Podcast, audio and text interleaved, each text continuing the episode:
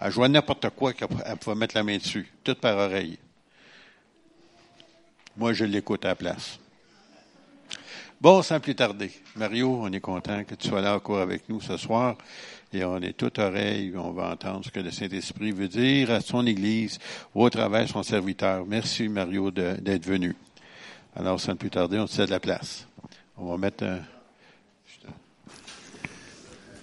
On s'en va à la droite. Amen. Gloire à Dieu. Est-ce que tout le monde est en forme ce soir? Amen. Gloire au Seigneur. On va prier puis demander au Seigneur de bien nous diriger encore une fois dans la prédication de sa parole. Seigneur, merci pour ta présence déjà que nous ressentons dans ce lieu. Merci pour ce temps de louange que tu nous as fait vivre. Merci Seigneur, c'est bon de te louer, c'est bon de t'adorer, c'est bon de ressentir ta présence qui est tout nous, c'est réconfortant. C'est notre assurance, Seigneur, lorsque nous ressentons ta présence. Merci, Seigneur, d'être au milieu de nous ce soir. Oint ton serviteur encore une fois ce soir, afin que ta parole puisse toucher le cœur de chaque personne. Puis d'avance, Seigneur, nous te donnons toute l'honneur et la gloire qui n'appartiennent qu'à toi seul. C'est dans le nom de Jésus que j'ai prié. Puis tout le monde, on peut dire Amen. Gloire à Dieu. Alléluia. Gloire au Seigneur. Ah, je vous rappelle que nos émissions de télévision de la sixième saison euh, devraient commencer aujourd'hui, sinon dans quelques jours. Sixième saison a été filmée en Israël, encore une fois. Et vous avez accès directement via notre site web, paindevie.org. Et puis, euh, tout de suite, en arrivant sur notre site, vous allez voir l'écran. Et puis, euh, il y a toujours une émission qui est à votre disposition. Et si vous allez dans les archives, ben, vous avez toutes les émissions de télévision en arrière depuis plusieurs années. Alors, vous pouvez regarder différentes émissions euh, à votre choix. Et je remercie Seigneur vraiment pour euh, les, les, progrès dans la technologie qu'on a fait parce que, écoute, on prêche présentement au monde entier. Les témoignages viennent de pays que j'ignorais leur existence vraiment. Et puis, c'est vraiment surprenant. On est surpris euh, des résultats, euh, surtout en Europe. Euh, c'est vraiment extraordinaire ce qui se passe. il y a beaucoup de personnes qui viennent à la connaissance du Seigneur.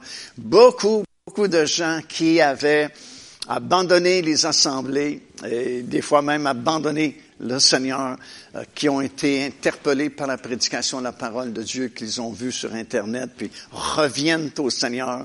D'autres, c'est complètement des gens, nouvelles personnes qui ont jamais connu le Seigneur.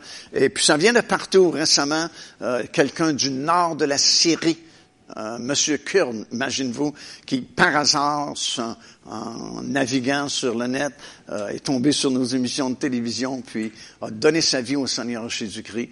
C'est vraiment merveilleux ce qui se passe. Puis merci de nous aider par vos prières, puis vos dons, euh, qui nous permettent de produire ces émissions, puis de les diffuser partout sur la planète. Ça, vient de différents endroits.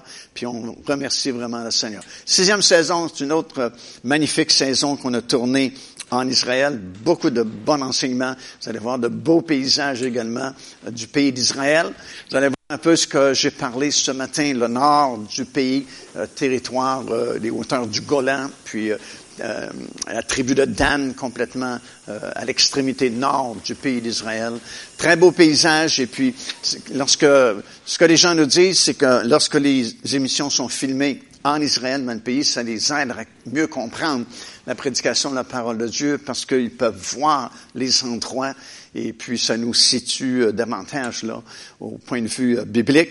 Et puis euh, on remercie le Seigneur pour l'opportunité qu'il nous donne d'année après année d'aller filmer là-bas en Israël, ce qui réduit beaucoup les coûts parce qu'on profite du fait qu'on est avec un groupe pour pouvoir filmer là-bas. Et puis ça donne de bons résultats parce que c'est vu par des millions de personnes sur la planète. Et puis on remercie vraiment le Seigneur pour cela. Gloire à Dieu, ce soir, je vais continuer le message qu'on a commencé ce matin, puissance de la croix. Et en réalité, la raison pour laquelle on est ici ce soir, c'est qu'on a vécu cette expérience, la croix de Golgotha. On s'est repenti, nous avons donné notre vie au Seigneur Jésus-Christ, il nous a sauvés, a pardonné nos péchés, a effacé toute notre ancienne vie, et en acceptant le Seigneur Jésus-Christ, comme la Bible le déclare, nous devenons une nouvelle personne, une nouvelle créature en Jésus-Christ. Et la Bible dit, les choses anciennes sont pensées, c'est terminé, c'est fini. Alors, n'allez pas à la pêche dans votre pensée. Il y a une pancarte maintenant et c'est écrit interdit de pêcher. Alléluia.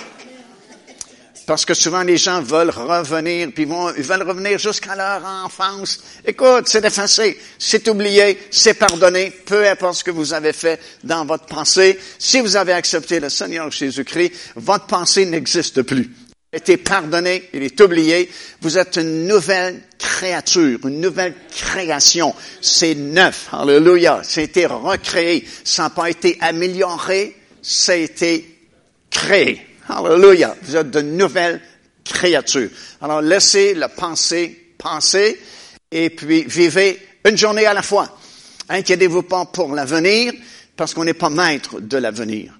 Oublions le passé, ne nous inquiétons pas pour l'avenir. Faisons ce que Jésus a dit. Chaque jour suffit sa peine. Une journée à la fois. Alors on est ici ce soir, c'est ce qui est le plus important. Gloire au Seigneur.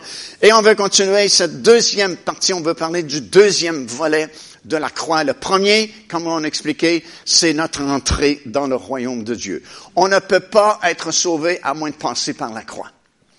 On ne peut pas être transporté dans le royaume de Dieu sans passer par la croix, parce que la croix, c'est la porte. Comme on a lu dans Matthieu, l'évangile de Matthieu, il a parlé d'une porte, il a parlé d'un chemin, et le premier volet de la croix, c'est notre entrée par la porte dans le royaume de Dieu. Une porte va nous servir à changer de pièce. On est ici, on va aller de l'autre côté, on va traverser une porte pour changer d'endroit. Avant, nous étions dans le monde.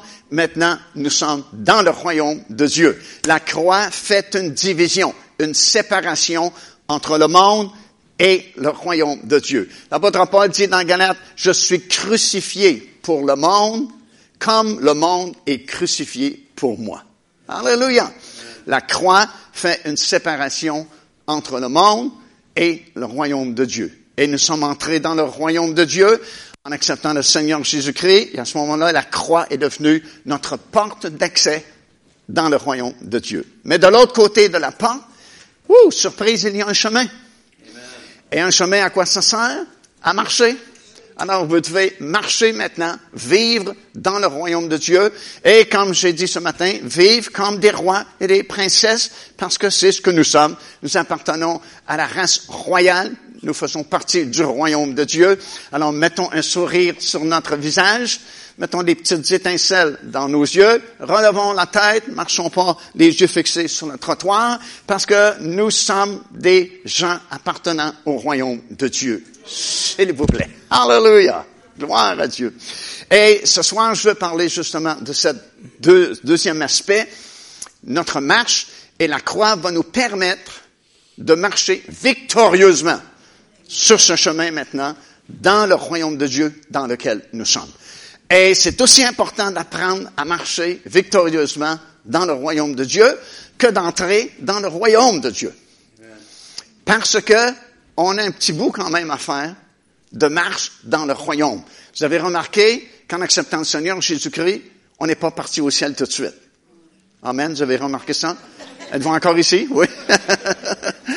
Et euh, pour certains, c'est 25 ans, 30 ans, 50 ans, 60, 75 ans, peu importe le nombre. Euh, c'est quand même euh, beaucoup d'années qui sont devant nous. Et puis, euh, Dieu a pourvu le moyen pour que notre marche maintenant dans le royaume de Dieu soit une marche de vainqueur, une marche victorieuse. Pas des chrétiens qui se lamentent à chaque dimanche, puis je sais pas comment je vais faire pour arriver pour la semaine prochaine. Puis non, non, c'est une marche victorieuse, une marche triomphante. Nous devrions être les gens les plus heureux du monde, parce que tout est accompli, comme a dit Jésus. Il a pourvu à chacun de nos besoins, même s'il y a des tempêtes dans notre vie, euh, nous sommes gardés par la puissance de Dieu. C'est le bon berger puis nous sommes ses brebis et il va prendre soin de chacun d'entre nous. Il ne nous laissera jamais tomber. Il ne nous abandonnera jamais. Peu importe les problèmes auxquels nous faisons face, peu importe quelles sont les difficultés, les difficultés dans notre vie, il ne nous laissera jamais seuls. Il l'a promis, il a dit jamais je vais t'abandonner, jamais je vais te délaisser. Ailleurs dans Isaïe, il dit ne promène pas des regards inquiets à gauche et à droite parce que je suis ton Dieu.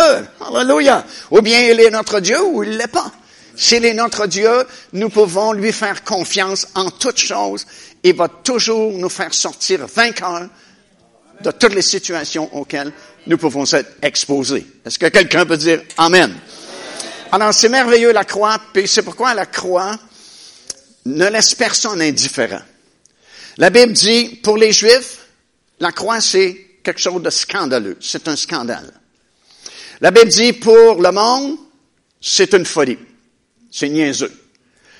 Mais pour nous qui croyons, la Bible dit, c'est la puissance de Dieu, non seulement qui peut nous sauver, mais peut nous faire marcher victorieusement dans le royaume de Dieu. Écoutez ce que ça dit, c'est dans 1 Corinthiens, euh, et euh, au, tout début, ça dit, Paul dit ceci, nous prêchons Christ crucifié. Scandale pour les Juifs, folie pour les païens, mais puissance et sagesse de Dieu pour ceux qui sont appelés autant du côté juif que du côté des nations ou les Grecs, comme la Bible le dit. Scandale pour les Juifs, folie pour les Grecs, mais puissance de Dieu pour ceux et celles qui croient dans la croix de Golgotha. C'est un scandale pour les Juifs pour plusieurs raisons, principalement parce que pour les Juifs, euh, ils s'attendaient pas à ce genre de messie-là, vraiment. Ils s'attendaient à un homme militaire, un chef d'armée, euh, qui dirait, par exemple, à Israël, voici, on forme une armée, on monte contre le gouvernement à Rome, on renverse le pouvoir des Romains, et puis on va établir Israël en suprématie sur toutes les nations du monde. Mais c'est pas ce genre de messie-là qui est venu, comme vous savez, et c'était très difficile pour eux de le reconnaître et l'accepter, et tout particulièrement à cause de la croix. Parce que pour un juif, euh, Jésus-Christ est mort comme un bandit, comme un malfaiteur. Parce que le supplice de la croix n'était pas réservé aux bonnes personnes. C'était réservé aux malfaiteurs. C'était réservé aux bandits. Et en plus, il est mort hors du camp.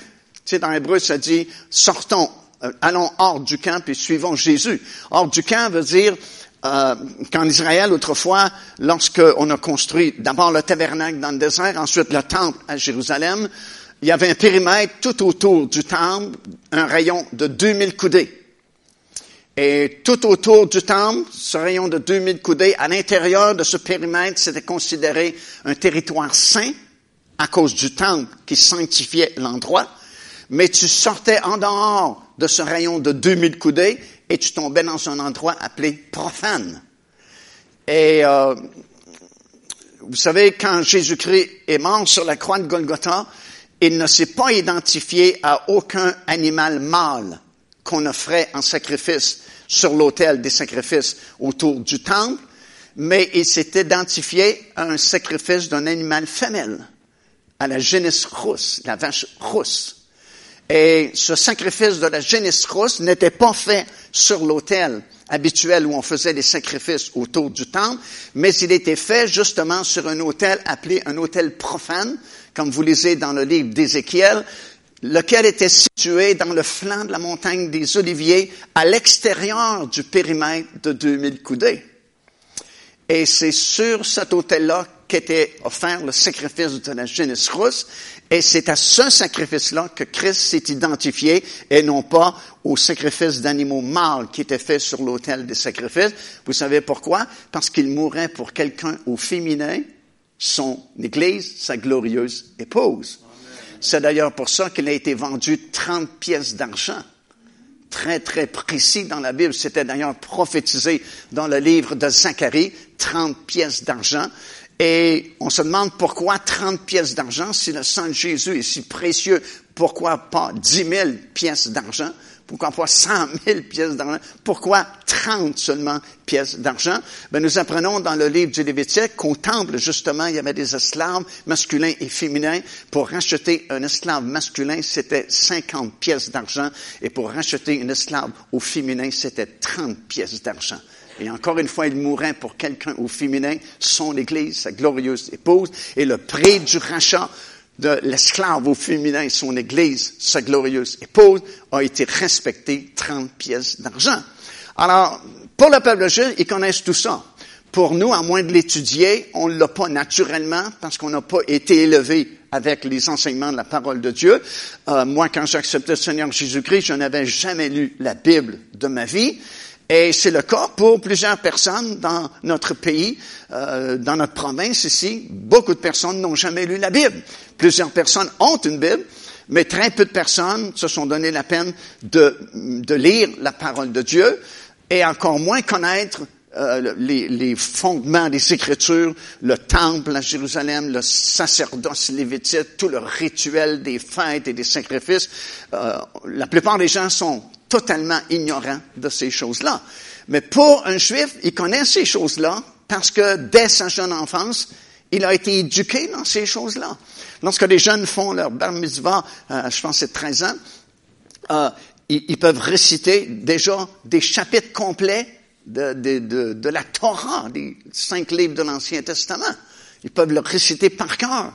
Parce que dès que, dès qu'ils peuvent entendre et dès qu'ils peuvent parler, ils sont instruits dans les Écritures, dans la parole de Dieu. Alors pour eux, Jésus-Christ, de dire que Jésus a été crucifié sur la croix puis c'est notre sauveur, c'est comme un scandale parce que pour eux, c'est un bandit, c'est un malfaiteur, c'est pas une bonne personne qui va mourir sur une croix. En plus, ça a été fait en dehors du camp, c'est-à-dire en dehors de la sainteté, c'est dans un lieu profane. Alors c'est très très difficile. Euh, nous, ça fait de nombreuses années, trente quelques années qu'on fait des voyages en Israël. Et puis, c'était beaucoup plus difficile au tout début. Aujourd'hui, c'est plus souple. Tu beaucoup de Juifs qui ont accepté le Seigneur Jésus-Christ. Ce sont des Juifs messianiques. Il y a même plusieurs congrégations messianiques en Israël. Mais au tout début, je me souviens avoir pensé des soirées complètes avec notre guide qu'on a gardé toutes ces années-là, Alex Marciano, euh, penser des soirées complètes dans, dans le hall d'entrée des hôtels pour parler d'évangile, puis lui parler du salut en Jésus-Christ. Et, et, les premières années, il me disait, Mario, si, si j'accepte ça, euh, moi, premièrement, je perds mon travail ici en Israël. Deuxièmement, c'est un divorce dans la famille. Troisièmement, non seulement c'est un divorce, mais ils vont célébrer mon service funèbre. Ah oui, c'est aussi sérieux que ça. À l'époque, un juif qui acceptait publiquement le Seigneur Jésus-Christ pour la famille, il est mort. C'est terminé. Ils vont même faire un service funèbre pour dire, c'est fini, on ne connaît plus cette personne-là.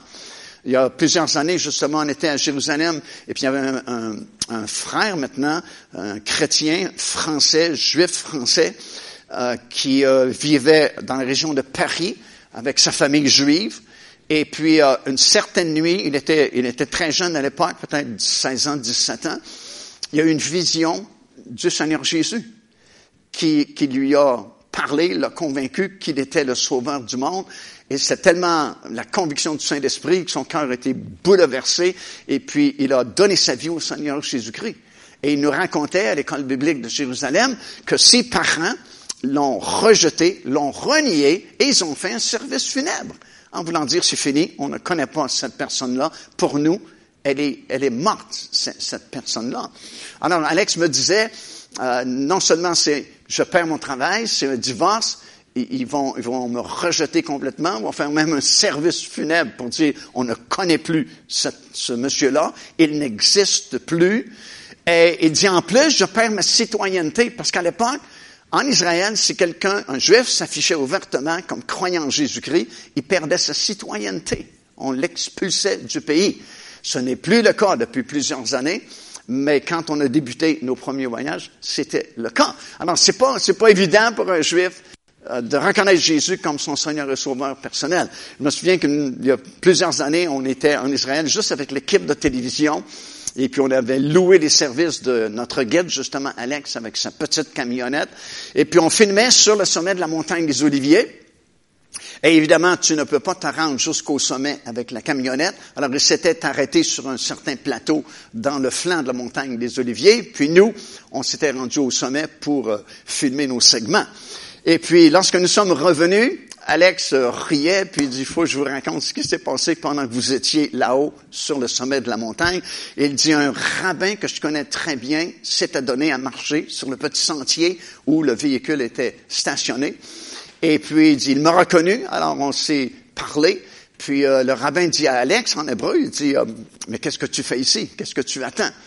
Et puis il a dit, ben, je suis avec une équipe de tournage de télévision du Canada et puis ils sont en train de filmer des émissions euh, sur le sommet de la montagne. Et puis il dit, wow, il dit, c'est intéressant parce que souvent, pour les gens du monde, si tu parles de tournage, d'équipe de télévision, d'émissions de télévision, tout de suite ils vont penser Hollywood, des grandes vedettes. Et oui, c'est sérieux parce que plusieurs années passées, quand on a filmé euh, les, les, émissions qu'on a sur euh, euh les DVD qui s'appellent Patmos, Révélation finale de Jésus-Christ. On a fait le tour des sept églises de l'Apocalypse en Turquie.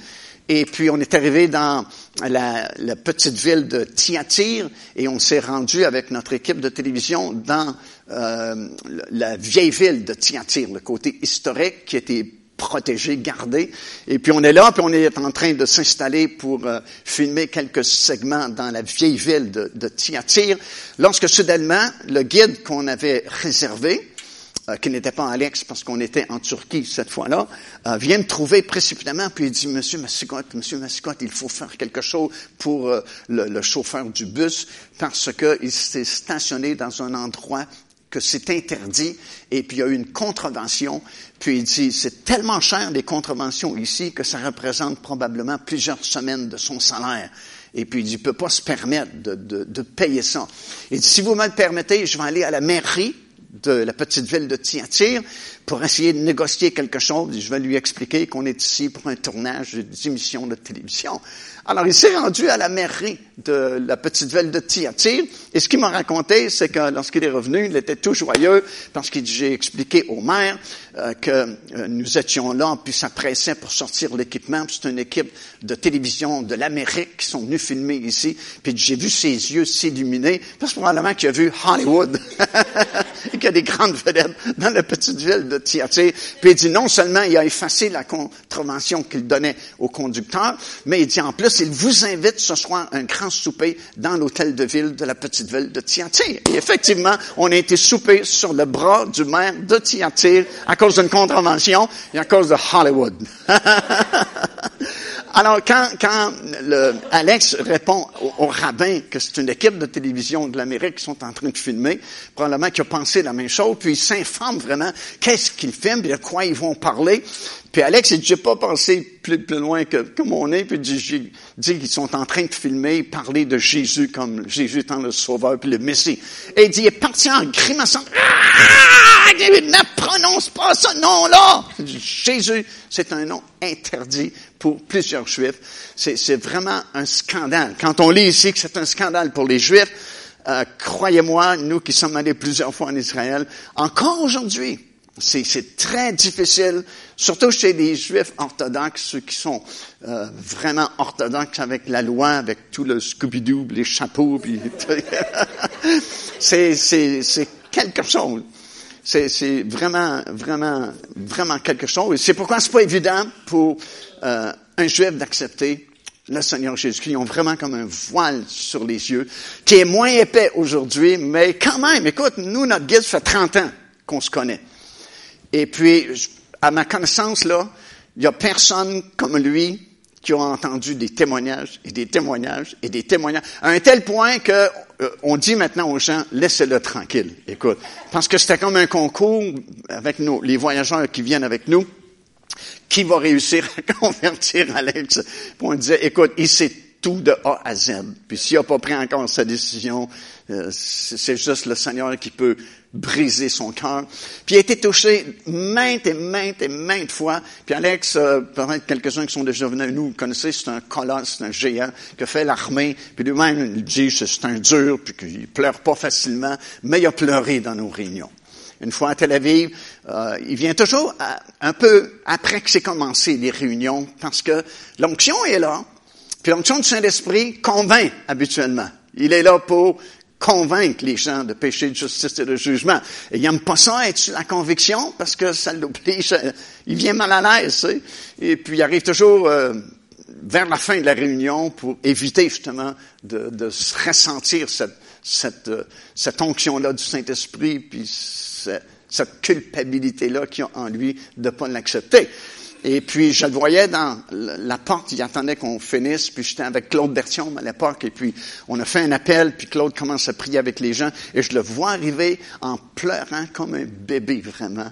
Puis il disait justement qu'il a fait la guerre, puis c'est un homme dur, puis qu'il pleure pas facilement, mais il dit, il y a quelque chose ici qui est plus fort que moi, l'onction du Saint-Esprit.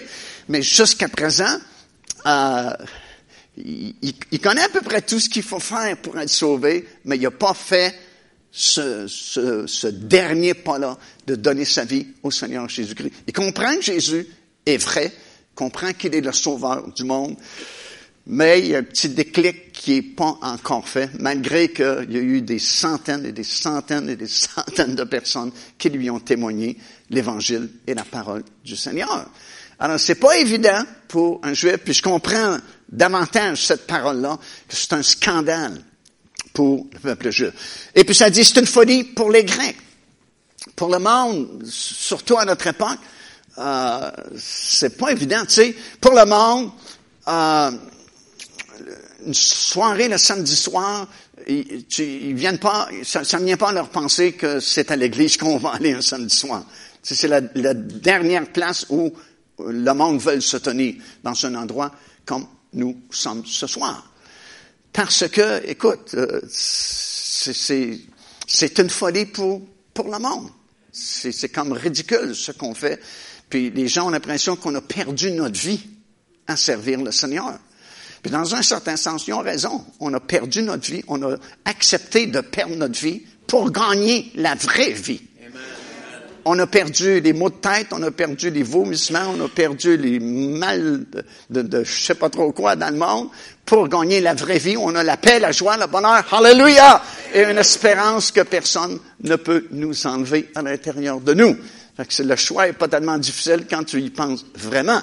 Mais souvent pour les gens, quand je parlais avec mon frère euh, après la réunion ce matin, les gens euh, très cultivés, très instruits, des grands penseurs, c'est comme une pierre d'achoppement pour eux parce qu'ils essaient de comprendre le salut.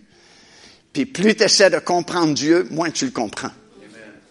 La Bible ne dit pas si tu comprends, tu seras sauvé. La Bible dit si tu crois, tu seras sauvé. J'ai même dans ma propre famille euh, certains cousins qui ont étudié la Bible à Rome, au Vatican qui comprennent des choses de la Bible que peut-être moi je comprends même pas. Ils connaissent les histoires des rois, euh, celui-là en particulier auquel je pense René, son nom.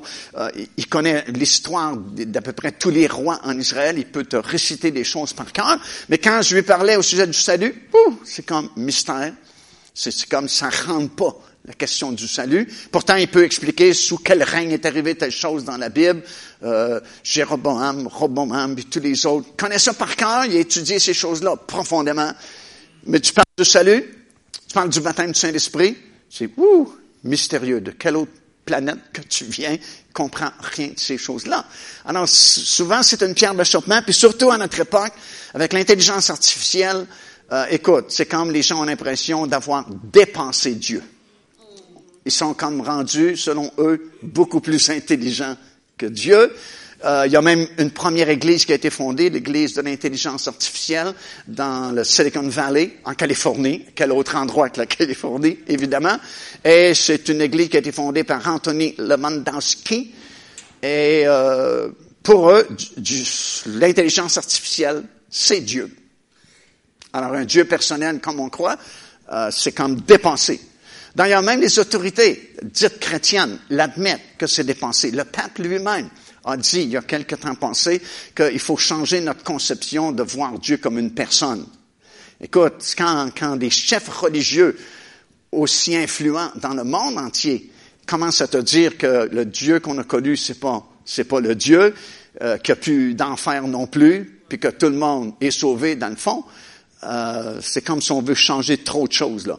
Jumelé à ça euh, le transhumanisme qu'on connaît aujourd'hui, alors qu'on peut jouer avec l'ADN humain, euh, avec ça le fait qu'on peut créer de façon synthétique la vie aujourd'hui. Alors, c'est comme si on a l'impression qu'on a dépensé Dieu, on est plus intelligent que Dieu. Alors, si c'était une folie pour les Grecs ou le monde païen à l'époque de Paul, c'est encore plus une folie aujourd'hui, la croix et l'Évangile. Mais il n'y a rien de nouveau, vous savez, parce que dans le livre des Actes des Apôtres, chapitre 17, vous savez l'histoire, Paul est à Athènes, puis il voit toutes ces représentations de divinité, ces statues, et puis il voit même un hôtel à un Dieu inconnu. Et puis il a profité de l'occasion pour réunir, parce que la Bible dit qu'il y avait beaucoup de discoureurs à Athènes, puis les gens aimaient se réunir pour parler, philosopher. Et puis euh, il a réuni beaucoup de monde à l'aréopage à Athènes. Et puis il a commencé à prêcher. Au début, ça va bien. Il parle de ce Dieu inconnu. C'est comme mystérieux. Les gens du monde aiment ça, les choses mystérieuses, difficiles à comprendre. J'avais prêché une fois, puis la, dame était supposée d'accepter le Seigneur parce qu'on l'avait bien préparé, mais elle l'a pas accepté. J'ai dit pourquoi? Avez-vous compris le message? J'ai dit oui, c'était très beau. J'ai dit pourquoi elle l'avait pas accepté? Elle dit c'est trop simple. J'ai dit, qu'est-ce que vous voulez dire? C'est trop simple? Elle dit, nous, elle dit, on est souvent avec les, les ésotériques dans l'ésotérisme. Puis elle dit, c'est compliqué, c'est compliqué. Elle dit, on comprend pas grand-chose, mais c'est beau. on aime ça, un mystère. Alors, quand, pour ça que Paul a attiré la un, un Dieu inconnu. Ouh, ça c'est intéressant. Mais quand tu as commencé à parler de fin dernière, de jugement, euh, ce dont Dieu a prouvé en ressuscitant Jésus-Christ qui va juger un jour tout le monde, ouh, ils ont commencé à se moquer de lui et lui dire, on t'entendra là-dessus une autre fois. Là, c'est moins comique. Alors, c'est pas nouveau que pour le monde, c'est une folie. Mais la Bible dit, c'est une puissance de Dieu pour ceux et celles qui croient. Alléluia. Parce qu'un seul mot de la parole de Dieu peut changer la vie d'une personne. Un seul mot. Écoute, j'ai vu à maintes reprises au cours de mes années de ministère, en tant qu'évangéliste, tu voyages un peu partout sur la planète, puis j'ai vu toutes sortes de choses arriver. Euh, j'ai vu à un moment donné dans un camp d'été dans le nord de l'Ontario, euh, une dame qui nous disait que son mari va absolument, euh, elle était absolument convaincue qu'il était pour accepter le Seigneur durant les réunions de cette semaine-là qu'on faisait dans ce camp d'été. Et puis, il est venu, monsieur, mais il est venu pour blasphémer, il est venu pour se moquer, il est venu pour faire du trouble, mais la dernière journée, il a donné sa vie au Seigneur Jésus-Christ. Et la dame me disait, j'étais certaine qu'il était pour venir. Il a entendu quelques brides de prédication, mais quand je vous dis un seul mot, la parole de Dieu, c'est assez puissant pour changer la vie d'une personne. Et la dame me disait, elle disait, j'avais cette foi-là parce que vous aviez raconté qu'une fois vous étiez dans une ville et puis une dame indienne qui avait été guérie et puis elle avait dit, frère Massika, demain soir, il va y avoir un autre miracle ici elle dit, mon mari, qui est jamais venu dans aucune réunion et qui est ivrogne depuis le jour où on s'est marié, je l'ai jamais vu sobre, il va venir ce soir, puis il va être sauvé. Puis moi, je ne croyais pas la dame, parce que c'est quasiment impossible. Et puis la réunion a commencé. On m'a invité, c'est mon tour à venir prêcher. C'est des réunions d'évangélisation. Et puis je commence à prêcher, et la porte s'ouvre, et ce grand monsieur indien entre, et je suis j'ai su tout de suite que c'était lui. Premièrement, par la description qu'elle m'avait faite. Deuxièmement, parce qu'il sentait déjà le fond de tonne. Fou! Et il s'est envenu en titubant le long de l'allée principale. il s'en vient. Et puis, j'ai jamais compris comment les personnes en état d'ébriété peuvent quand même bien se diriger. Parce qu'écoute, ce monsieur-là est jamais venu dans aucune réunion évangélique. Il est jamais venu dans l'endroit qui avait été loué pour les réunions spéciales. Il pouvait pas savoir où était son épouse Elle était dans la première rangée ici en avant, et puis en titubant et en regardant partout, poum, il s'est pas trompé, il s'est laissé tomber juste à côté d'elle, dans la première rangée. Déjà, j'étais impressionné. Je dis, wow! S'il est déjà ici, il y a des bonnes chances que ce que la dame a dit euh, va arriver. Et puis, sais, en tant qu'évangéliste, surtout dans les croisades d'évangélisation, euh, tu sais a des nouveaux qui, qui sont là. Puis en tant qu'évangéliste, tu as tendance à acheter un coup d'œil de temps en autre sur euh, le visage des nouveaux pour un peu savoir si, si tu acceptes ou s'ils acceptent la parole que, que, tu es en train d'annoncer. Et puis de temps en autre, je jetais un coup d'œil à ce monsieur-là et il m'écoutait pas du tout. Il était parti dans, je sais pas qu'est-ce qu'il avait vu, mais il était rendu dans la couche d'ozone il m'écoute pas du tout, il sait pas du tout ce que je suis en train de, prêcher. Et à la fin de mon message, comme on fait habituellement, dans les campagnes d'évangélisation, j'offre le salut aux gens. Combien veulent accepter le Seigneur? Levez d'abord la main, ceux qui veulent donner leur vie au Seigneur Jésus-Christ. Plusieurs mains se lèvent et je jette un coup d'œil. Le monsieur lève la main. Mais je me dis en moi-même, il peut pas lever la main pour accepter le Seigneur, il a rien compris. Il sait pas ce que j'ai prêché. Il peut, peut pas, il peut pas avoir compris et lever la main pour accepter le Seigneur. Peut-être qu'il a vu des gens lever la main, puis il s'est dit, oh, c'est comme ça ils font ici. Peut-être c'est au revoir, c'est fini, quelque chose. puis, euh, deuxième étape, ben, quand les gens ont levé la main, je les invite à s'avancer pour faire la prière de repentance. Et à ma grande surprise, il se, se tient debout et, il vient joindre les gens qui se sont avancés ici en avant. Et là, je suis tellement intrigué que c'est la première personne à qui je vais m'adresser, à ce grand monsieur, puis je lui dis, est-ce que vraiment vous voulez accepter le Seigneur Jésus? Et là, il s'est passé un miracle instantanément euh, de, de, de, de, de ivrogne qu'il était, là, rempli de boissons. Il est devenu sobre instantanément. Il a été comme rendu sobre miraculeusement par le Saint-Esprit. Et j'ai vu que lui-même était surpris parce que, ouh, je pense que tout à coup, il a réalisé où il était.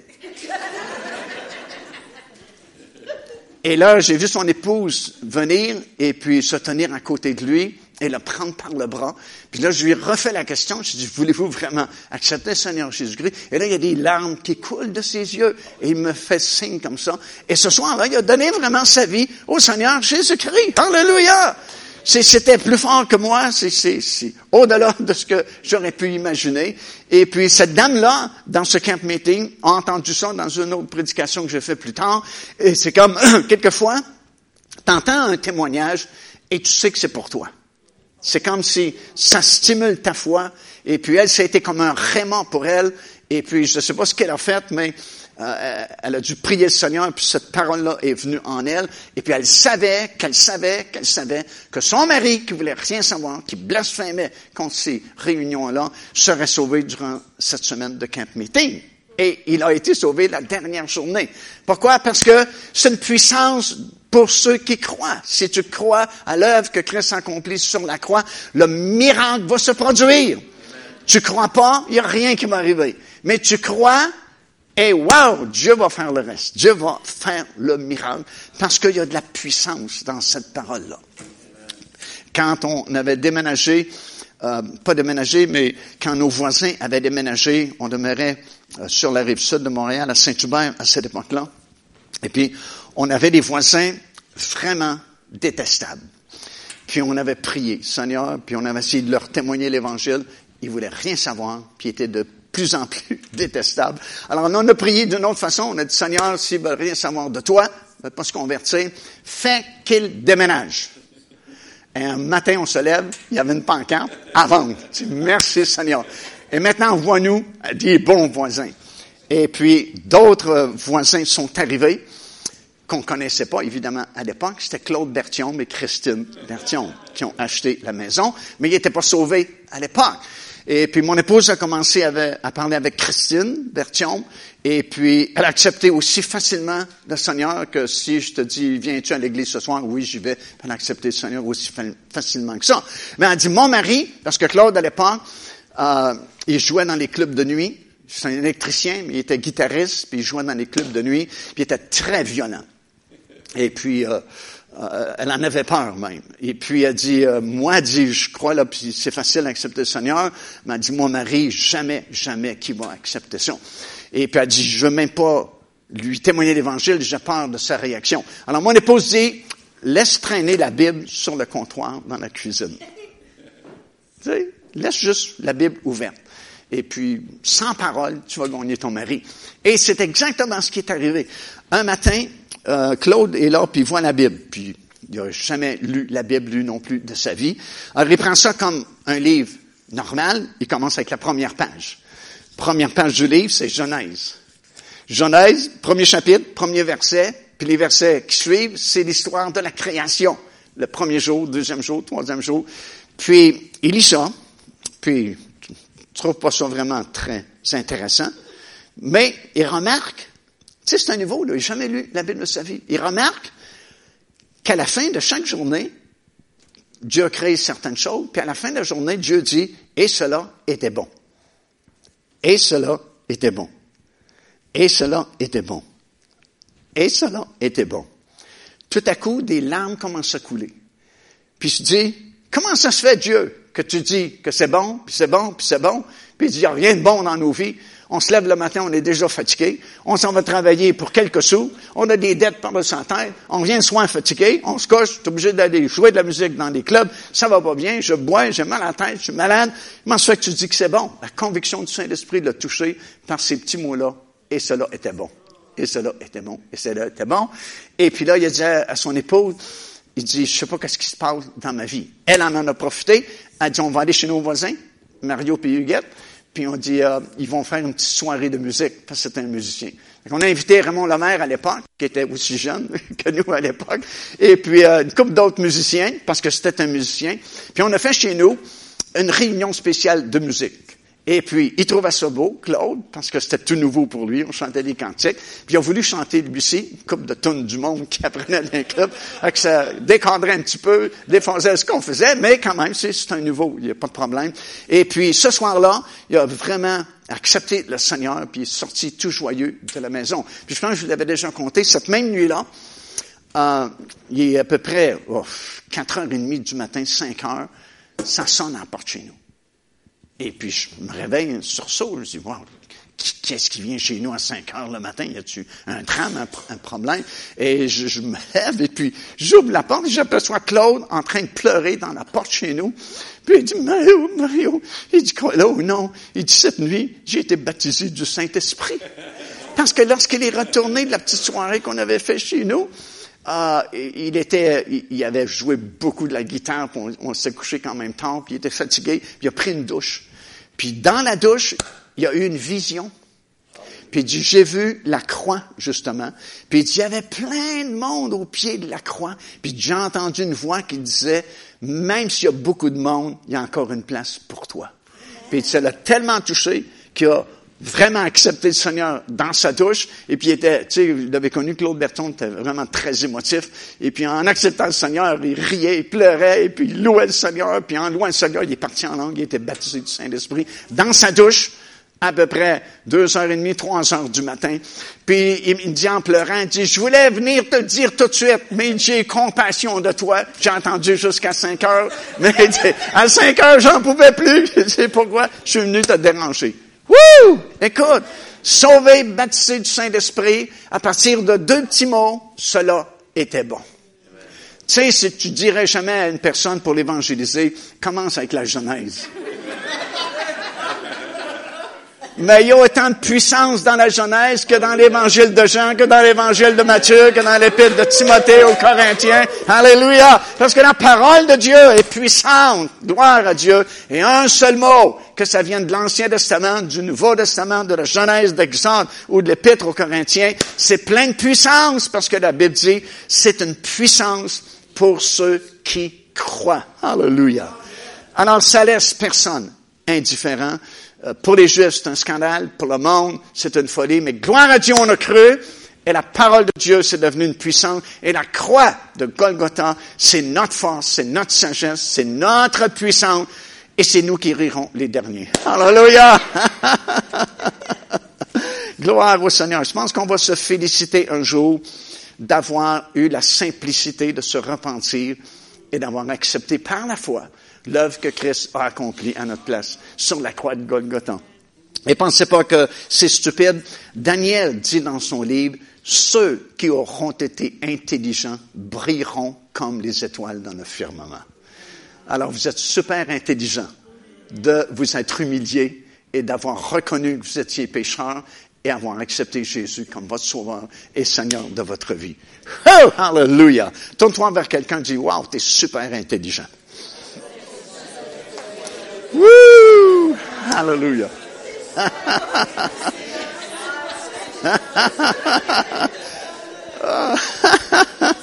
Il y a quelques-uns qui ont répondu, ah, je le savais.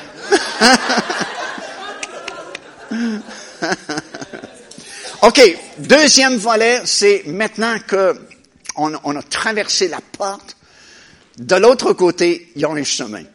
Et j'avais, j'avais un super message que je vous prêcherai pas ce soir sur le psaume 23 de la petite brebis qui accepte le Seigneur Jésus-Christ puis elle est dans son vert pâturage et puis elle est à la source de fontaine d'eau vive et ainsi de suite. Elle se repose, elle se relaxe au soleil de sa justice jusqu'au jour où le Seigneur vient déranger la petite brebis pour lui montrer que de l'autre côté de la porte, il y a également un chemin. Et sur le chemin, c'est toi qui dois marcher sur le chemin. Amen. Ça veut dire qu'il y a quelque chose à faire maintenant qu'on a traversé la porte, maintenant que nous sommes dans le royaume de Dieu. Il y a un chemin de l'autre côté. Et comme je dis tout à l'heure, euh, Dieu veut que nous marchions de façon triomphante, victorieusement.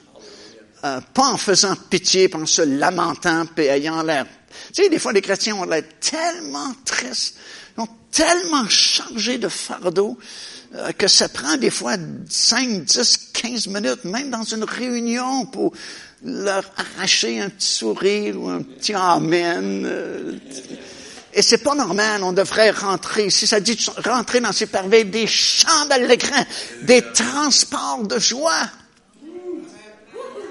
Allô? Tu sais, c'est quelque chose d'être pasteur le dimanche matin d'une église. Et tu vas rentrer les brebis. Tu dis, oh, wow. Comme ce monsieur qui voulait pas aller à l'église dimanche matin, puis il vivait avec sa maman. Puis sa maman a dit, faut que tu ailles à l'église. Non, je ne vais pas aller à l'église ce matin. Il dit, faut tu ailles. Il dit, donne-moi juste une bonne raison pour laquelle je devrais aller à l'église ce matin. Ben, dit, premièrement, je vais t'en donner deux. Premièrement, tu as 40 ans. À 40 ans, faut être responsable. faut prendre les bonnes décisions. Puis dit, deuxièmement, tu es le pasteur de l'Assemblée.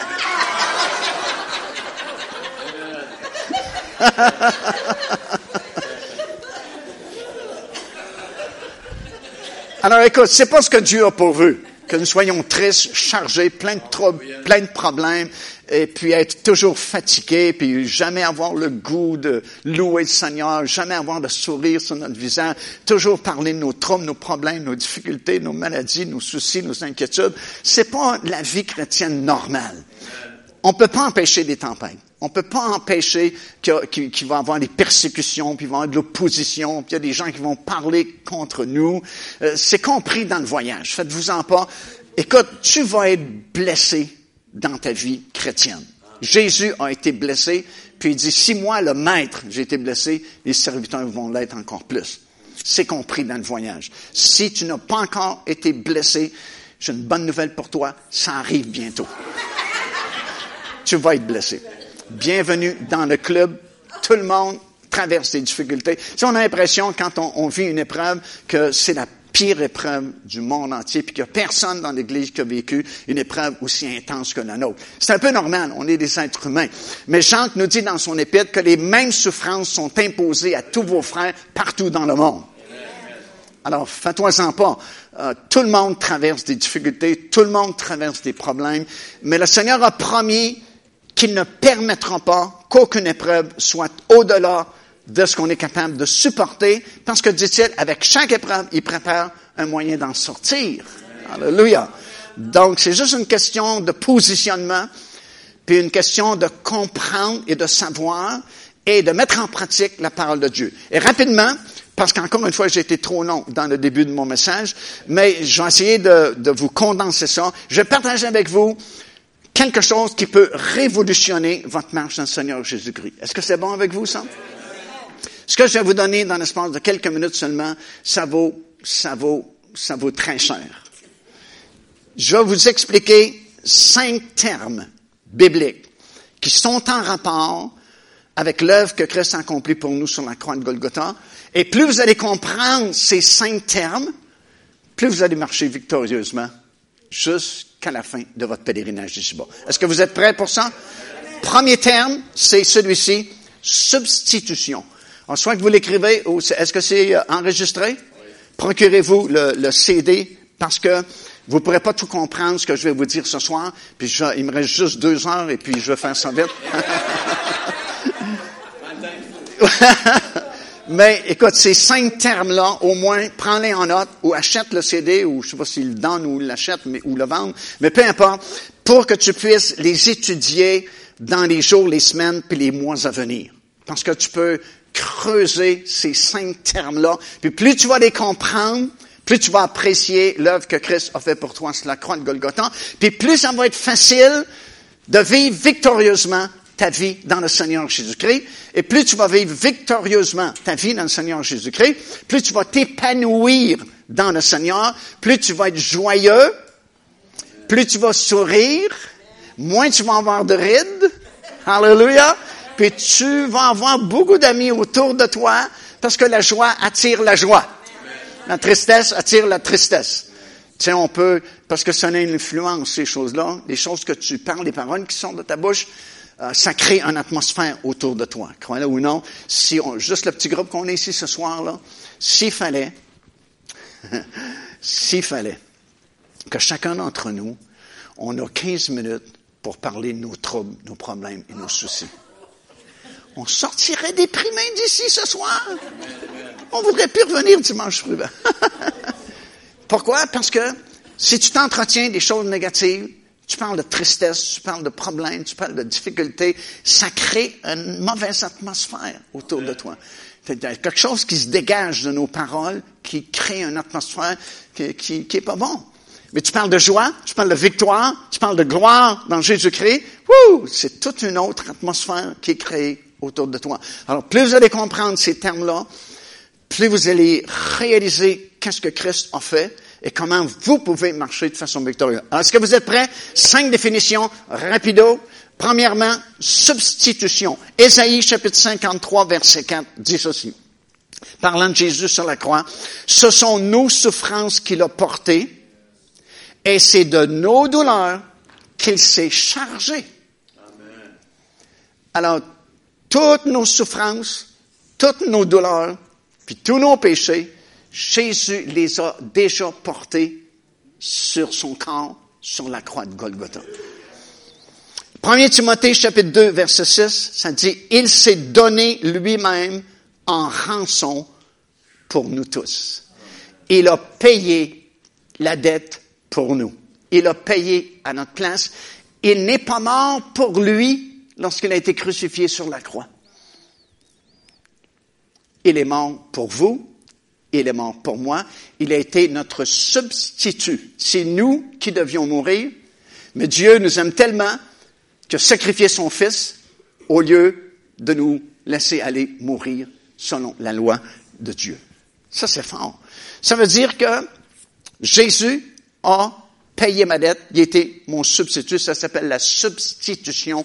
Il a été crucifié à ma place. Et pour vous donner un exemple c'est quoi la substitution? Quand Jésus a été arrêté dans le jardin de Gethsemane, euh, son heure était arrivée. Et c'est pourquoi euh, il s'est laissé arrêter. C'était pas un problème pour Jésus, parce qu'il aurait pu appeler douze légions d'anges, et puis un seul ange peut mettre une armée en déroute, un seul. Alors, des milliers d'anges auraient pu descendre dans le jardin de Gethsemane. Tu sais, il n'y avait pas un concours, c'était pas, pas un problème. Il s'est laissé arrêter parce que son heure était arrivé. Et puis, euh, bon, les, les euh, jugements, les, les- le tribunal juif a commencé, il s'est promené entre les souverains sacrificateurs et puis Caïphe, et puis Pilate, et puis Héron, et ainsi de suite. Et puis, euh, j'ai pas le temps ce soir, mais c'est vraiment une pièce un chef-d'œuvre dans Matthieu chapitre 26, quand Jésus com- comparait devant Caïphe. Écoute, faut que tu étudies ça, euh, parce que c'est vraiment un chef-d'œuvre de, composition. Parce que, écoute, Caïphe, c'est c'est pas un idiot, c'est le souverain sacrificateur. Il est le numéro un en Israël. Et en plus, il a déjà prophétisé concernant Jésus que c'était plus avantageux qu'un seul homme meure, que toute la nation périsse. Puis là, il l'a devant lui, là. Puis il réalise qu'il est le souverain sacrificateur prophétisé, parce qu'il sait Caïphe qui est juste là temporairement. Lui et ses successeurs, puis ceux qui étaient là avant lui, qui a un jour un véritable, le véritable souverain sacrificateur, selon un rang sacerdotal supérieur, selon le rang de Melchisédek, doit venir. C'est écrit dans les psaumes. Psaume 110. Et justement, Jésus va citer le psaume 110 devant Caïphe. Ouh! Caïphe, il est tellement impressionné qu'il a mis ses- la main à son collet de vêtements de fête, parce qu'on est peu de jours de la fête de la Pâque. Il y a déjà la préparation de la Pâque. Et puis dans l'Ancien Testament, ça dit qu'on doublait le collet ici pour ne pas qu'accidentellement on déchire la robe du souverain sacrificateur, parce que si jamais ça arrivait, ça provoquait un malheur en Israël. C'est pourquoi on doublait le collet pour pas qu'il y ait d'accident, justement, que la robe se déchire de façon euh, accidentelle. Et puis, euh, il a mis sa main au collet, il a volontairement déchiré sa robe de souverain sacrificateur parce qu'il a compris qu'il y avait le véritable souverain sacrificateur devant lui. C'est toute une pièce chef-d'œuvre, Matthieu chapitre 26. Mais de Caïphe, on l'a envoyé à Pilate. Et là, on réclame que Jésus soit crucifié. Puis Pilate est mal pris vraiment parce que Pilate représente le gouvernement romain. Il ne représente pas le gouvernement juif, il représente le gouvernement romain, parce que Rome contrôlait Israël à l'époque. Alors, Il est un représentant du gouvernement romain. Et puis selon la loi romaine, Jésus n'a pas commis de crime digne d'une sentence si sévère. Il peut pas facilement donner son feu vert à la crucifixion de Jésus, de craindre qu'il se fasse taper sur les doigts par ses autorités à Rome. Parce qu'il n'a pas commis de crime, il n'a pas commis de meurtre, il n'a pas, il pas commis d'acte répréhensible au point qu'il mérite la mort. Alors, il est pris entre la pression que les sacrificateurs placent sur la foule pour que la foule mette une pression sur Pilate et ses dirigeants à Rome. Et il sait vraiment pas quoi faire.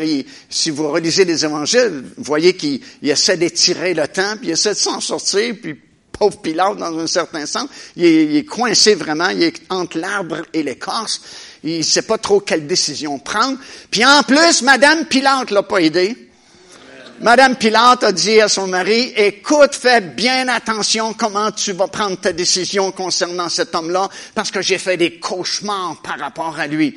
Que fais bien attention. Alors, s'il y avait de la pression, il y a encore plus de pression, Monsieur Pilate, sur lui. Il sait vraiment pas quoi faire. Lorsque soudainement, il y a une idée de génie.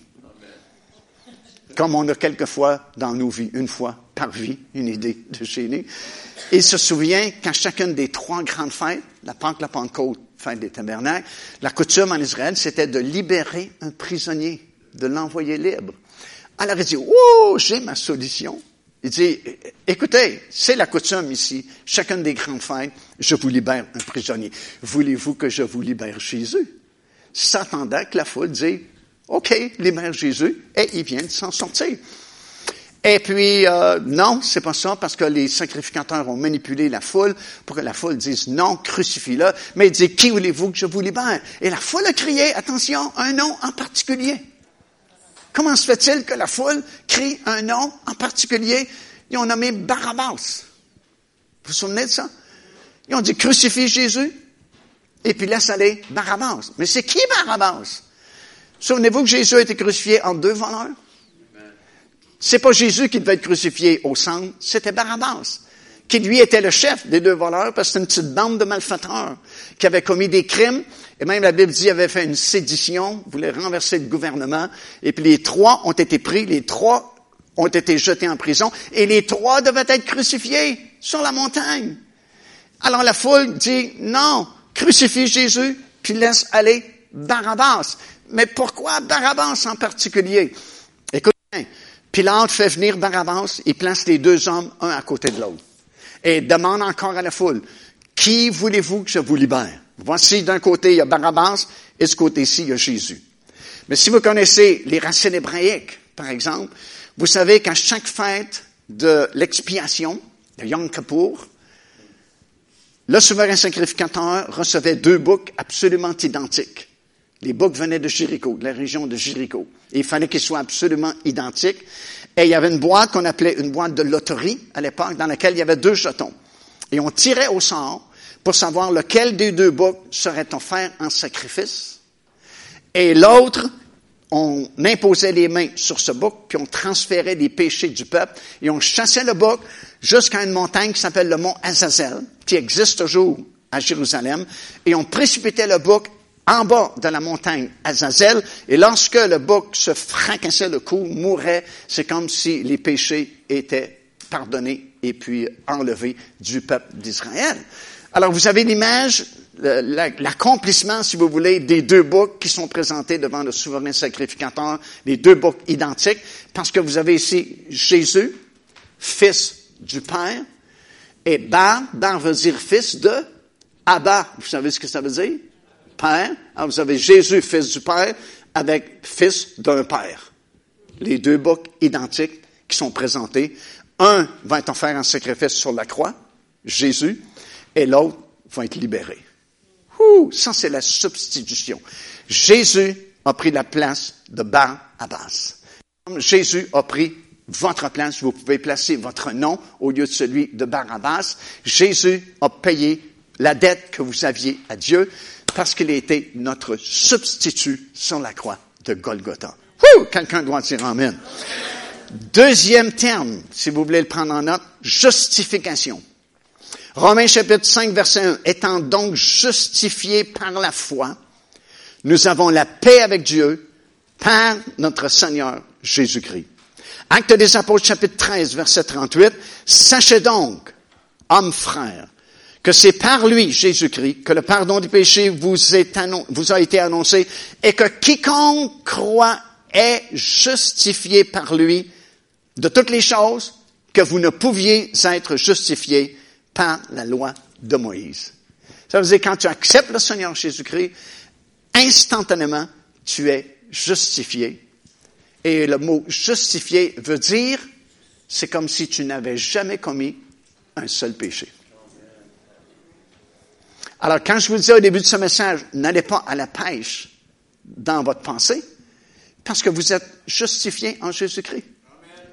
C'est pour ça que si vous comprenez ce terme-là, si vous savez que vous êtes justifié, vous savez que vous êtes juste, et si vous savez que vous êtes juste, c'est comme si vous n'aviez jamais commis un seul péché devant Dieu. Et si vous comprenez ça vraiment par la révélation du Saint-Esprit, c'est pourquoi la Bible dit que vous pouvez vous présenter avec audace devant le trône de sa grâce afin de recevoir les choses que vous lui demandez. Parce que souvent, on vient de la mauvaise façon, on vient comme des pécheurs repentants, mais ça, on l'a fait un jour, on a accepté le Seigneur Jésus-Christ. Ce soir, si vous êtes sauvés, attention, si vous êtes sauvés, vous n'êtes plus des pécheurs, vous êtes des saints et des justes. L'Église a beaucoup de difficultés avec ça. Parce qu'on vient tous à peu près des mêmes religions, et les religions nous ont enseigné le contraire. Les religions nous ont enseigné les œuvres, qu'on n'est pas, on, on, on, mérite rien, on vaut rien, on n'aura rien, mais c'est contraire avec la parole de Dieu. Maintenant qu'on a accepté le Seigneur Jésus-Christ, nous avons été justifiés, nous avons été sanctifiés, nous avons été rachetés. C'est déjà, c'est, les termes sont haut pensés. C'est déjà fait. Ça fait toute la différence au monde. C'est très subtil ce que je vous dis. Mais ça fait toute la différence au monde euh, lorsqu'un chrétien essaie de devenir de plus en plus saint, il va devenir légaliste. La longueur du voile, l'épaisseur du maquillage, la longueur des pantalons. Tu n'es pas sorti du bois, là. Tu, vas passer ta vie avec des règlements. Ça, c'est le chrétien qui n'a pas compris qu'il est déjà saint et il essaie de devenir saint par toutes sortes d'efforts puis d'œuvres. Tandis que le chrétien qui a compris la révélation, il est déjà saint, Mais il n'y a pas besoin de s'en faire. Il va vivre comme un saint parce qu'il est saint. Comprenez-vous? Il n'essaye pas de devenir saint. Il est déjà saint. Alors, il va vivre comme un saint parce qu'il est saint. Pas afin de devenir saint. Ça fait toute la différence au monde. J'ai plus d'efforts à faire pour devenir saint. Alléluia! Je suis déjà saint. Amen. Pourquoi je peux dire ça? Parce que j'ai été sanctifié par Jésus-Christ. Sanctifié veut dire j'ai été mis à part. Je suis maintenant dans le royaume de Dieu. Alléluia. L'Église est remplie de justes et de gens qui sont sanctifiés. L'Église de Jésus-Christ, c'est la seule Église qui a des saints vivants.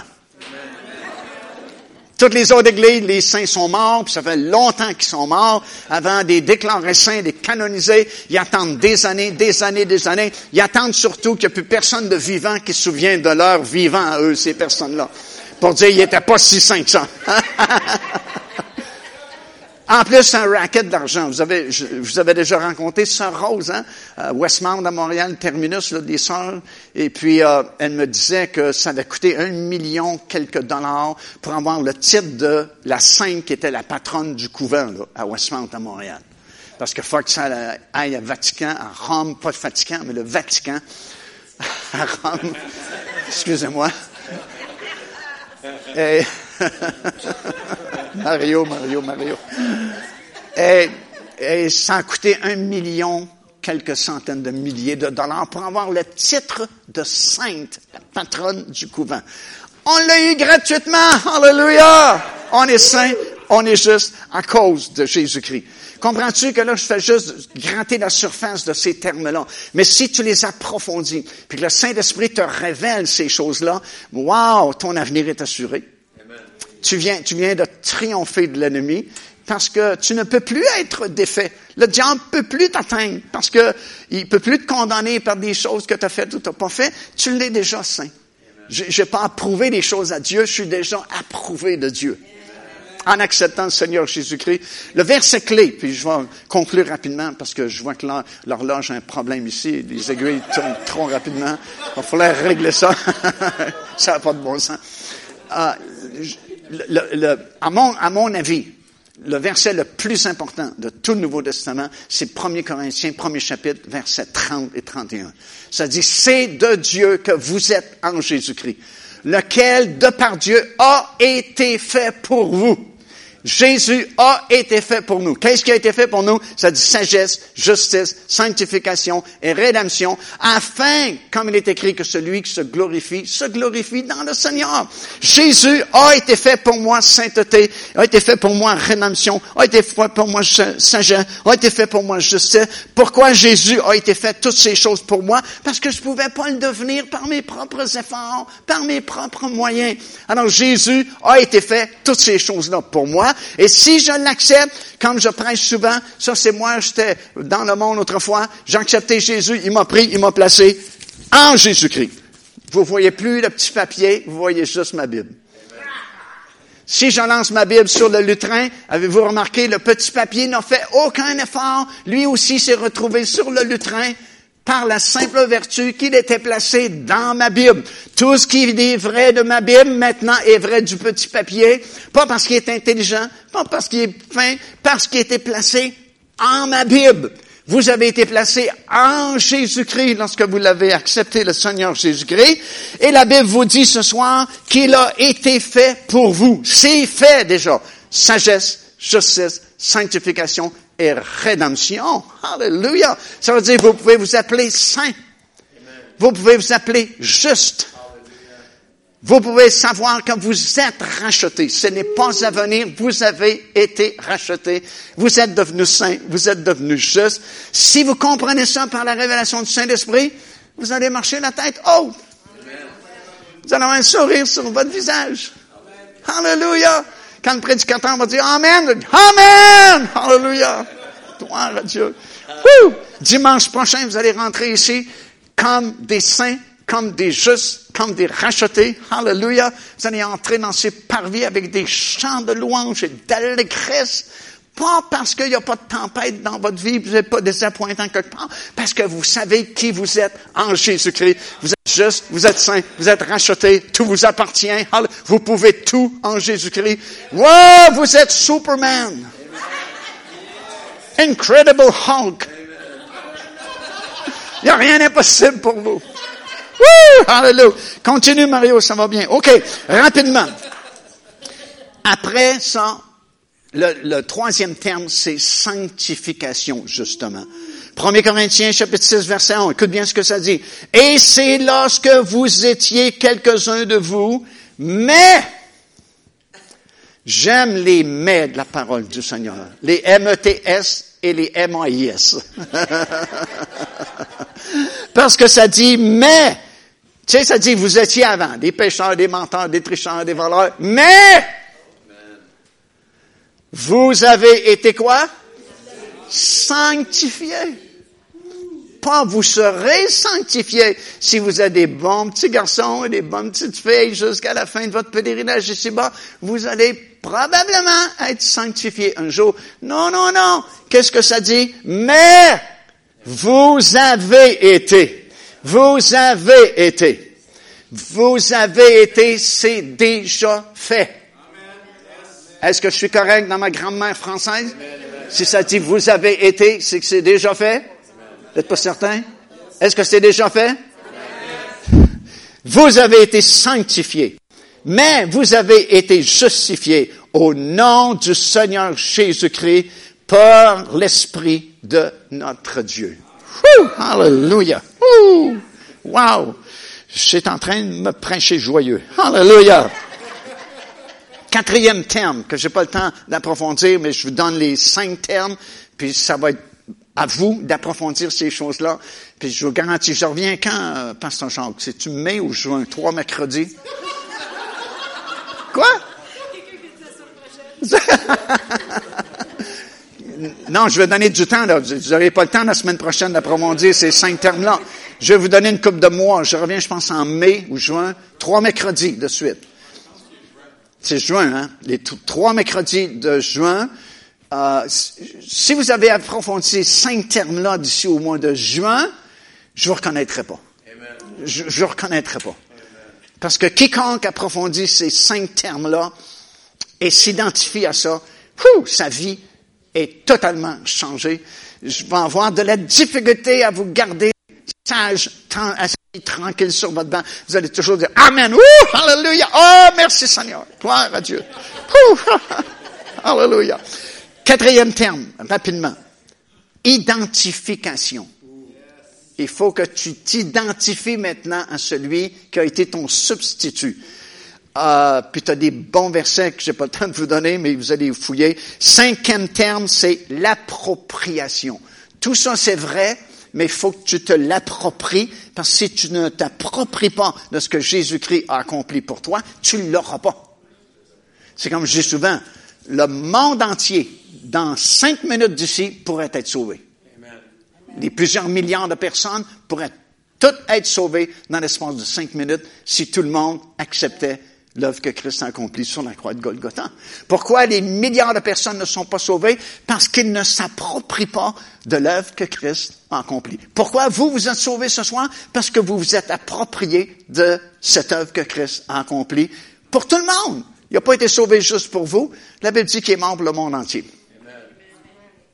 Alors, le monde entier pourrait être sauvé si le monde entier s'appropriait l'œuvre que Christ a accomplie sur la croix de Golgotha. Alors, tout ce que je vous ai dit, c'est absolument vrai, c'est la parole de Dieu. Vous êtes sauvés, vous êtes déjà sanctifiés, vous êtes justifiés, vous êtes rachetés.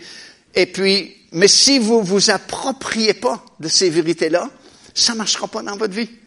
Si tu crois toujours que tu es un pécheur, puis qu'il faut que tu tombes, ben tu vas tomber, puis tu vas toujours te considérer inférieur. Tu vas toujours avoir un complexe d'infériorité à te présenter devant Dieu, parce que tu comprends pas ce que Christ a fait pour toi sur la croix de Golgotha. Et en disant ça, on n'est pas en train de se glorifier. Parce que Paul dit bien, afin que celui qui se glorifie, se glorifie dans ce que le Seigneur a fait pour lui. Quand on dit qu'on est saint, on est juste, on n'est pas en train de se glorifier, de dire, oh, regardez-moi, je suis saint. Non, je suis saint parce que je suis en Jésus-Christ. Si je ne suis plus en Jésus-Christ, je retombe pécheur. Je tombe injuste. Parce que ma seule couverture, c'est Jésus-Christ. Jésus-Christ, c'est comme le parapluie qui te protège contre l'orage. Tant que tu es sous le parapluie, tu es à l'abri de l'orage. mais tu t'en vas de ton parapluie, l'orage te rattrape. Amen. Alors, euh, identification, faut que tu t'identifies à ce que Christ a fait, et appropriation. Je termine avec ceci. Romains chapitre 6, euh, étudie-le, médite-le. Euh, je me souviens pas quel euh, ancien euh, auteur chrétien reconnu, euh, je sais pas si c'est Luther ou un autre, avait dit Romains 6, Romains 7, Romains 8, c'est la cathédrale de la foi. Ces trois chapitres-là, c'est extraordinaire. C'est une richesse pour la vie chrétienne, la vie victorieuse dans ces trois chapitres-là de façon incomparable. Si tu maîtrises ces trois chapitres-là, mon ami, c'est une vie vraiment florissante et épanouie dans le Seigneur Jésus-Christ. Et Romains chapitre 6 t'explique justement que faut que tu t'identifies, tu as été crucifié avec Christ, tu as été mis au tombeau avec Christ et tu es ressuscité déjà en nouveauté de vie. Ton vieil homme a été crucifié. Le vieil homme a été crucifié. Il n'existe plus selon Dieu. C'est la vieille bonne femme aussi, là. Les deux ont été crucifiés avec Christ. Alléluia. Et puis, tout ce qui est vrai de Jésus, la crucifixion, l'ensevelissement et puis la résurrection, c'est vrai de toi aussi. Je termine avec ceci. Écoute bien, c'est vraiment, le, ça fait trois fois je le dis, je vais finir par terminer. Éphésiens, chapitre 1, verset 20. Écoute bien ce que ça dit. Parlant de la puissance de Dieu. Il a déployé sa puissance, Dieu, en Jésus-Christ, en le ressuscitant des morts et en le faisant asseoir à sa droite dans les lieux célestes, au-dessus, pas en dessous, ni égal à, mais au-dessus de toute domination, toute autorité, toute puissance et tout nom qui peut se nommer. Il a déployé sa puissance, Dieu, en Jésus-Christ, en le ressuscitant d'entre les morts, en le faisant asseoir à sa droite dans les lieux célestes, et il est assis au-dessus de toute autorité, toute puissance et tout nom qui peut se nommer. Quelqu'un qui est assis, c'est parce qu'il n'est pas nerveux. Tu sais, David, dans le psaume 23, il dit, tu dresses une table devant mes adversaires. Autrement dit, les adversaires viennent m'attaquer, mais je leur dis, un instant, je prends mon repas. Tu sais, il n'est pas nerveux. Il y a une table qui est établie devant ses adversaires. Celui qui est assis, c'est parce qu'il n'est pas nerveux. Il n'est pas inquiet. Son travail est terminé. Il relaxe. Il est assis et il est assis au-dessus de toutes ces puissances-là. C'est beau, ça, hein? Ça parle de Jésus-Christ. Mais tenez-vous bien, si vous continuez la lecture dans Éphésiens chapitre 2, et le verset 6 maintenant, ça dit ceci. Tenez-vous bien. Attention. Si votre ceinture de sécurité n'est pas attachée, s'il vous plaît, attachez-la, parce que ça va brancher ici. OK, vous êtes prêts? Il, parlant de Dieu, il, celui qui a ressuscité Jésus-Christ, celui qui a fait asseoir Jésus-Christ à la droite de son ciel, au-dessus de toute autorité, de toute domination, ce même Dieu, il nous a ressuscités ensemble. Et il nous, N-O-U-S, ça veut dire tout le monde ici ce soir et tout le monde sauvé dans l'Église mondialement, il nous a fait asseoir ensemble dans les lieux célestes en Jésus-Christ, au-dessus de toute domination, toute autorité, tout nom qui puisse se nommer. Ça veut dire que déjà vous êtes plus qu'un vainqueur et vous ne devriez pas être nerveux dans la tempête parce que vous êtes assis dans les lieux célestes en Jésus-Christ, au-dessus de toute opposition, tentation, épreuve, difficulté, tempête qui s'élève dans votre vie. Vous êtes calme, vous êtes assis au-dessus de toutes ces choses-là et vous avez toute autorité dans le nom puissant de Jésus-Christ. Wouh! Levons-nous, s'il vous plaît, ensemble en terminant ce soir. Écoute, c'est le plus beau message qu'on peut comprendre, qu'on peut assimiler. Puis, je vous mets au défi, d'ici au mois de juin, si le Seigneur n'est pas revenu avant nous chercher, euh, de maîtriser ces cinq termes-là, de les approfondir. Vous dites, comment on peut faire pour les approfondir? Faites ce que je vous ai conseillé ce matin. Harmoniser les Écritures qui parlent de substitution. Harmonisez tous les versets qui parlent d'identification. Prenez tous les versets qui parlent de justification, de sanctification, et puis euh, vous mettez ça ensemble, puis vous, vous méditez ces choses-là. Méditer veut dire ruminer. Tu prends un mordé dans un verset et tu le rumines. Et en le ruminant, il y a des perles de révélation qui vont exploser en vous et vous allez savoir que vous savez, que vous savez, que vous savez, que vous savez, que vous savez, et ça va changer votre vie. Alléluia. Si votre vie n'est pas changée au mois de juin quand je vais revenir, je saurai que vous n'avez pas fait vos devoirs. Mais si vous m'accueillez avec un grand sourire, avec Wouh! Alléluia! Je sais que vous avez fait vos devoirs. Vous êtes frère mascade, ouais, mais c'est du travail, ça. c'est un chemin. Un chemin. Il faut que tu marches. Et marcher exige des efforts. L'hiver, c'est froid, c'est dur marcher. L'été, il fait chaud, c'est encore plus dur marcher. C'est toujours difficile marcher, mais ça donne de bons résultats. Hallelujah. Et le Saint-Esprit dit, c'est alors je me tais. Hallelujah. On va faire un chant ou deux. Les musiciens, s'il vous plaît, vous allez revenir. Et puis, je ne peux pas vous laisser partir comme ça bêtement comme ça, il faut que vous veniez un peu passer du temps ici en avant à louer le Seigneur parce qu'écoute, il vous a sauvé, il vous a racheté, il vous a sanctifié, il vous a justifié, il vous a racheté. Vous avez sa sagesse. Alléluia. Tu peux pas sortir directement ici par cette porte et dire bonsoir, frère Massicotte, on va se au mois de juin. Non, viens remercier le Seigneur de ce que tu es sauvé, que tu es racheté, tu es sanctifié, tu es quelqu'un maintenant, tu n'es plus un quiconque, tu es glorieusement sauvé. Écoute, tu es assis dans les lieux célestes en Jésus-Christ, au-dessus de toute circonstance, toute situation. Tu, tu dis, frère, est-ce que tu connais pas mon problème? Écoute, tu es assis au-dessus de ton problème. Notre problème, c'est qu'on parle trop de nos problèmes. Puis on est trop proche de nos montagnes. Quand tu es proche de la montagne, tout ce que tu vois, c'est la montagne. Plus tu t'éloignes de la montagne, plus elle semble petite, la montagne. Tu es en avion, la même montagne qui te paraissait un monstre, c'est une petite colline. Pourquoi? Parce que tu, la regardes d'en haut. Ben, tu es assis dans des lieux célestes encore plus haut qu'un avion peut voler. Alors, regarde tes problèmes d'en haut et non pas d'en bas, et tu vas voir qu'ils sont beaucoup plus petits que le diable les a présentés. Amen. Merci, madame. Je m'attendais. Amen.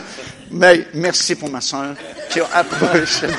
OK, on vient pour louer le Seigneur pendant quelques minutes. Gloire à Dieu. On ne peut pas terminer sans remercier le Seigneur ce soir. Oh, hallelujah. Gloire à toi, Seigneur Jésus. Amen.